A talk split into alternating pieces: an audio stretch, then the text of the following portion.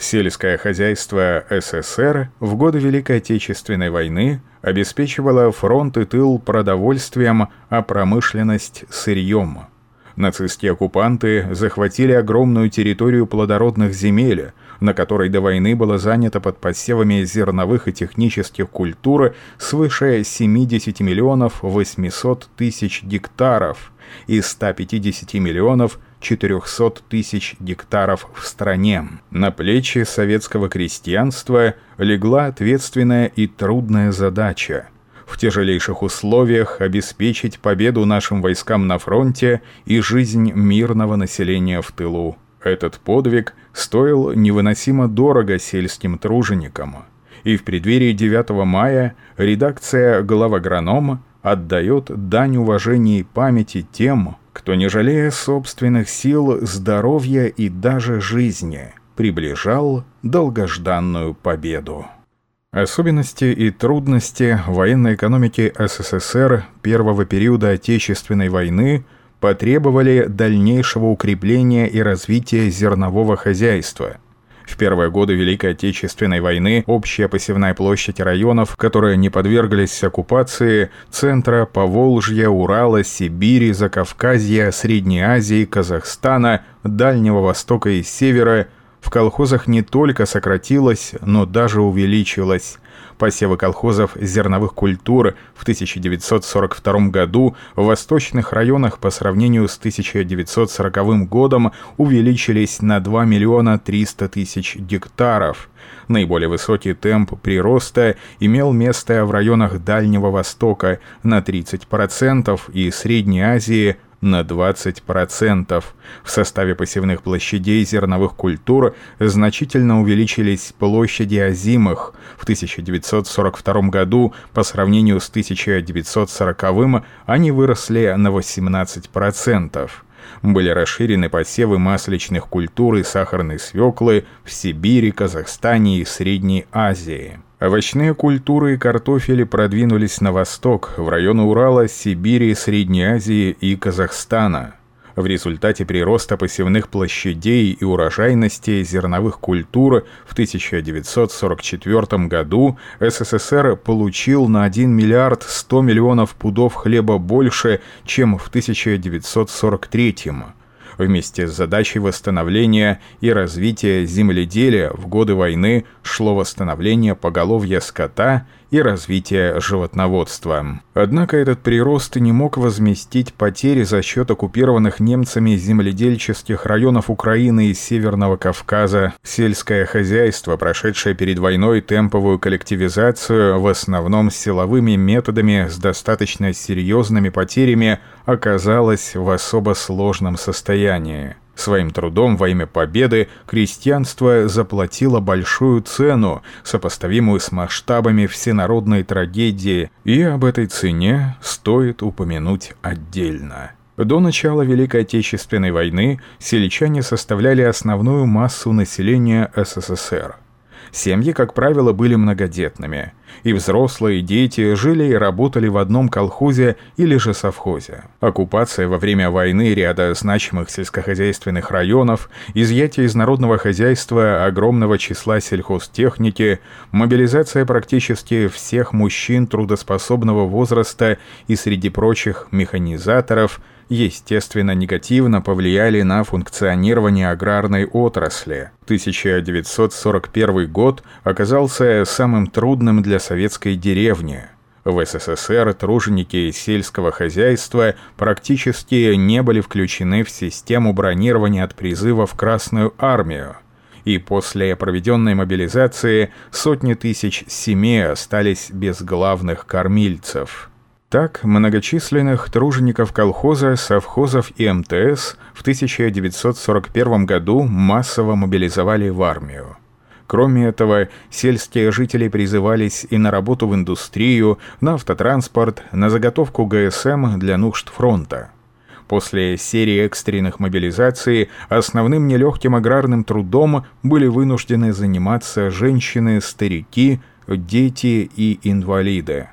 В годы Великой Отечественной войны сельчанки составляли 75% основной массы работников аграрной отрасли. 55% механизаторов МТС, 62% комбайнеров, 81% трактористов. Из хозяйств изъяли и отправили на фронт все рабочие тракторы и сельхозживотных, оставив крестьян с устаревшей и неисправной техникой, ручными орудиями труда и старыми лошадьми. Тем не менее, не делая никаких снисхождений, власти обязали тружеников сельского хозяйства бесперебойно снабжать центральные города и военные части сельхозпродукцией, а индустрию – сырьем. Сельчанам приходилось нелегко. Рабочий день во время посевной начинался в 4 часа утра и завершался с наступлением ночи. При этом голодным крестьянам нужно было успеть еще и позаботиться о своих личных наделах. По причине недоступности техники все работы доводилось исполнять вручную. Колхозницы наловчились вспахивать землю, запрягая в плуг самых выносливых женщин. В исторической литературе упоминаются трудящиеся колхоза «Маяк Октября» Кавернинского района. Там в годы войны в ходе посевной запрягали в плуг сразу по восемь женщин. Естественно, крестьяне были вынуждены использовать на пахоте, барановании и транспортировке тяжестей собственных коров и лошадей, у кого они еще оставались. И за свой нечеловеческий труд крестьяне получали только трудодни вместо зарплаты. Только впоследствии выполнения обязательств перед государством по поставкам сельхозпродукции собственные прибыли колхоза распределяли между колхозниками пропорционально отработанным ими трудодням. Как правило, за свою работу крестьянин получал исключительно сельхозпродукцию – Денежные выплаты получали колхозники, которые занимались выращиванием технических культур. Колхозники, которые не отрабатывали требуемую трудовую норму, могли быть исключены из колхоза без земельного участка и без немногочисленных положенных сельчанам преференций. Тем не менее, государству было мало получать лишь только сельхозпродукцию от колхозов. В годы Великой Отечественной войны были также введены продовольственные и денежные налоги с каждого подворья. Кроме того, сельчан принуждали в обязательном порядке подписываться на различные государственные займы и облигации. Народный комиссар земледелия СССР Бенедиктов прилагал все свои силы, чтобы сельскохозяйственное производство непрерывно снабжало население, Красную армию и промышленность продовольствием и сырьем. С другой стороны, нарком считал своим долгом постоянно принимать необходимые меры, в том числе вносить в Государственный комитет обороны и правительства предложения по смягчению громадных военных тягот и лишений, которые испытывали на себе труженики села. Тем не менее, Сталин посчитал, что работа Бенедиктова недостаточно успешна. 11 декабря 1943 года постановлением Совнаркома СССР он был утвержден первым заместителем наркома, а народным комиссаром земледелия СССР правительство назначило секретаря ЦК ВКПБ Андреева. К слову, жители городов и крупных населенных пунктов не сидели, сложа руки в тылу, и всеми силами старались оказать посильную помощь крестьянству.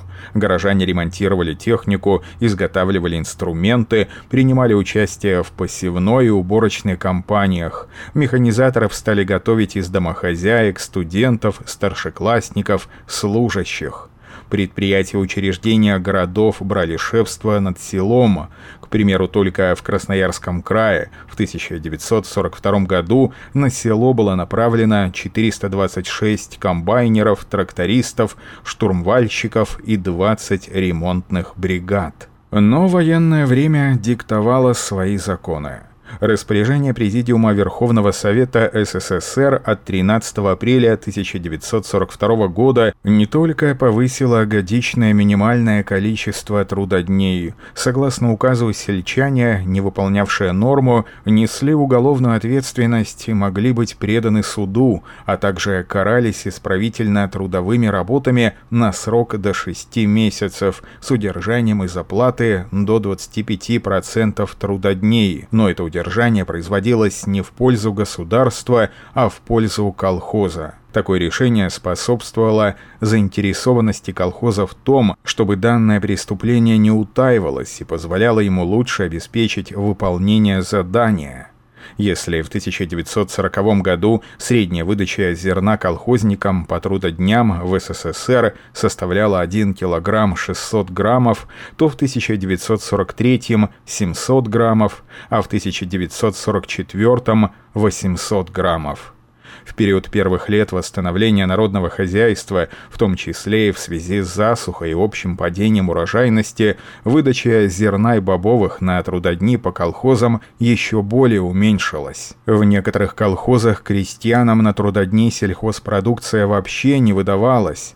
Когда сельхозработы в конце концов заканчивались и наступала зима, освободившихся колхозников незамедлительно отправляли на заготовку горючего для электрических станций. Это означало попросту пилить на морозе дрова и копать промерзлый торф, а затем своими силами тянуть все это на ближайшую железнодорожную станцию. Кроме того, колхозников часто привлекали к другим работам – возводить оборонительное сооружение, восстанавливать разрушенные бомбежками здания, возводить дороги, чистить заснеженные аэродромы авиации ПВО и тому подобное. За этот труд изнемогающие крестьяне вознаграждались дополнительными трудоднями. Хлеба как главного продукта не хватало каждый день. По причине недостатка муки колхозники его пекли с примесями, добавляя желуди и картофельную шелуху. Нехватку сахара сельчане научились возмещать, производя из тыквы и свеклы самодельный мармелад. Кашу, к примеру, варили из семян лебеды, лепешки пекли из конского щавеля. Взамен чая в ход шли листья темной смородины, сушеная морковь. По причине недоступности электроэнергии сельчанам доводилось освещать свои жилища самодельными керосиновыми лампами и лучинами, а в итоге пожарища уничтожали целые деревни, многие оставались без крыши над головой. Для советского крестьянства это был период добровольного самопожертвования, в первую очередь за счет объединения перед лицом общего врага. Это был период массового и искреннего патриотизма, веры в лучшую послевоенную жизнь. расчет оккупантов на слабость колхозного строя вследствие просчетов с коллективизацией не оправдался. Самоотверженная работа селян по обеспечению армии тыла продовольствием внесла очень весомый вклад в победу в Великой Отечественной войне. И самое поразительное, что несмотря на все тяжелейшие годы военного лихолетия, советское сельское хозяйство все же достигло значимых успехов в снабжении армии и населенных пунктов. Преодолевая невыносимо тяжелые условия жизни и труда, наши сельчане настойчиво ковали победу над противником в тылу, налаживая поставки продовольствия и сырья, показывали материнскую заботу о фронтовиках, их семьях и детях – по мере сил помогая эвакуированным. Почти все районы выполняли доведенные нормы по трудодням. Но этот трудовой геройский поступок дался народу огромной ценой. Диктат советской власти в отношении аграрной отрасли СССР на долгие годы подорвал традиции деревни. И это в том числе было частью цены Великой Победы. С этим великим праздником поздравляем вас, уважаемые ветераны Великой Отечественной войны, волевые труженики тыла и несгибаемые фронтовики. Плодородная родная земля, колосящиеся поля и благодарные потомки помнят ваш бессмертный подвиг.